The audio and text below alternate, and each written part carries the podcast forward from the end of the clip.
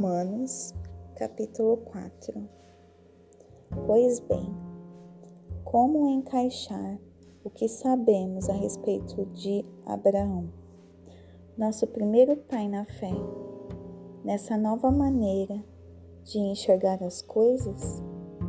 Se Abraão tivesse sido aprovado por Deus pelo que fez, ele poderia ter recebido crédito. Mas o que temos é a história de Deus, não a de Abraão. Assim, lemos nas Escrituras. Abraão participou do que Deus fez por ele, e isso foi decisivo. Ele acreditou que Deus podia torná-lo justo, em vez de apelar para a própria justiça. Se você dá duro e faz um bom trabalho, merece o pagamento. Ninguém pode dizer que seu pagamento é um presente, mas se você percebe que a tarefa está muito além da sua capacidade, algo que só Deus pode fazer e confia que Ele o fará, volto a dizer, algo que você jamais conseguirá fazer, não importa como e quanto trabalhe. Essa confiança em Deus é o que o deixa numa situação aceitável diante dele. Por causa de Deus, pura graça. Davi confirma esse modo de ver as coisas ao afirmar que quem deixa Deus consertar a situação sem insistir em querer fazer algo no processo é um homem feliz. Feliz é aquele cujos crimes são perdoados, cujos registros dos pecadores são apagados. Feliz é a pessoa contra quem o Senhor não tem nada a apresentar. Vocês pensam que essa bênção é dada apenas para aqueles que guardam nossas tradições religiosas e são circuncidados? Acham que a bênção pode ser dada a alguém que nunca ouviu falar das nossas tradições, que não foi criado em nossa forma de devoção para com Deus? Todos nós concordamos em que foi por aceitar o que Deus fez por Abraão que ele foi declarado justo diante de Deus, não é? Agora pensem. Essa declaração foi feita antes ou depois que ele fosse marcado pelo rito pactual da circuncisão Sabemos que foi antes. Isso significa que ele se submeteu à circuncisão como evidência e confirmação do que Deus havia feito muito antes de torná-lo plenamente aceitável. Um ato de Deus que ele aceitou de todo o coração.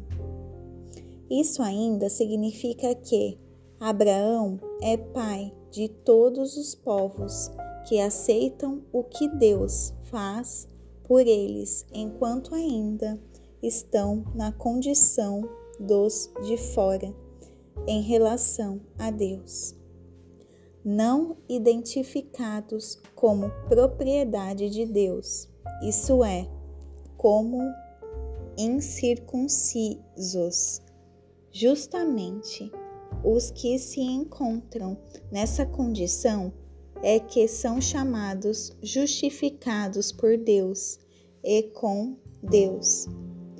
Abraão, claro, também é o pai dos que se submeteram ao rito de circuncisão, não apenas por causa do rito, mas porque desejavam abraçar pela fé o que Deus fez por eles, seguindo o exemplo de vida que Abraão viveu antes de ser marcado pela circuncisão.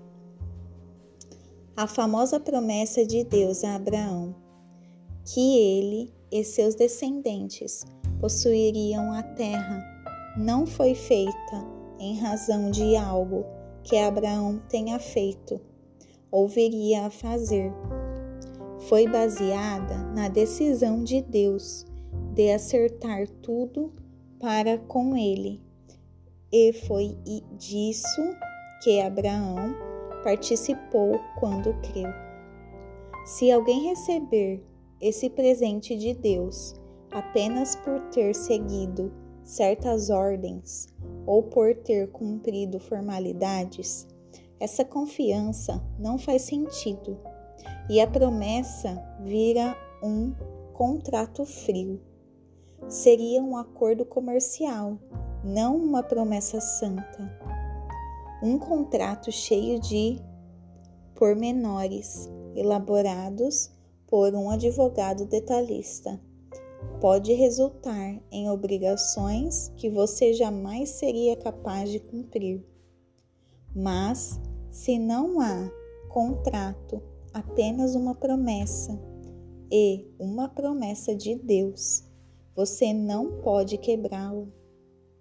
É por isso que o cumprimento da promessa de Deus depende inteiramente da confiança que depositamos nele e em seus caminhos, e de que o aceitemos e a tudo que ele faz.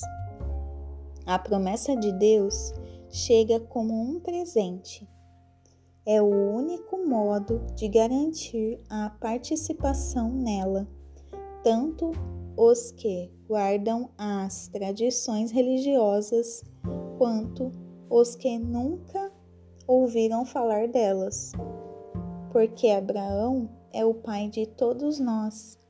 Ele não é nosso pai racial, isso seria ler a história de trás para frente. Ele é nosso Pai na fé. Chamamos Abraão de pai não porque Deus lhe tenha dado atenção por ter vivido como santo, mas porque Deus agiu em Abraão quando ele não era ninguém não é o que lemos nas Escrituras, que Deus diz a Abraão: Farei de você pai de muitos povos.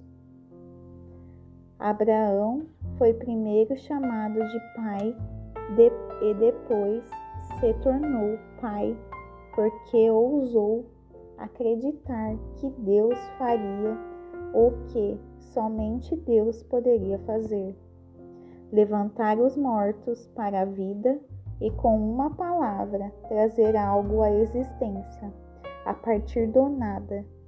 Não havia esperança, mas Abraão creu, decidido a viver não com base no que sabia que era incapaz de fazer, mas no que Deus disse que ele faria.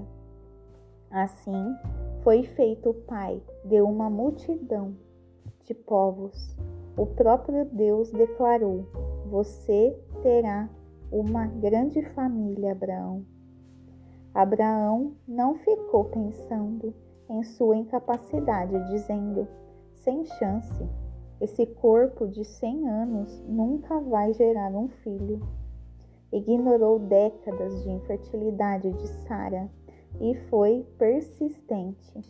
Não foi reticente a promessa de Deus com questionamentos. Em vez disso, mergulhou na promessa e se fortaleceu.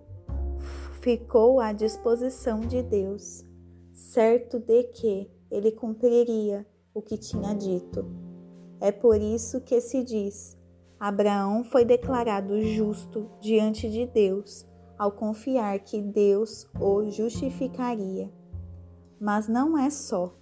Abraão, o mesmo acontece conosco. O mesmo é dito a respeito de nós, que aceitamos e cremos naquele que trouxe Jesus à vida, quando, de igual modo, não havia mais esperança. O Jesus que foi sacrificado fez-nos aceitáveis diante de Deus, tornou-nos justos perante Deus.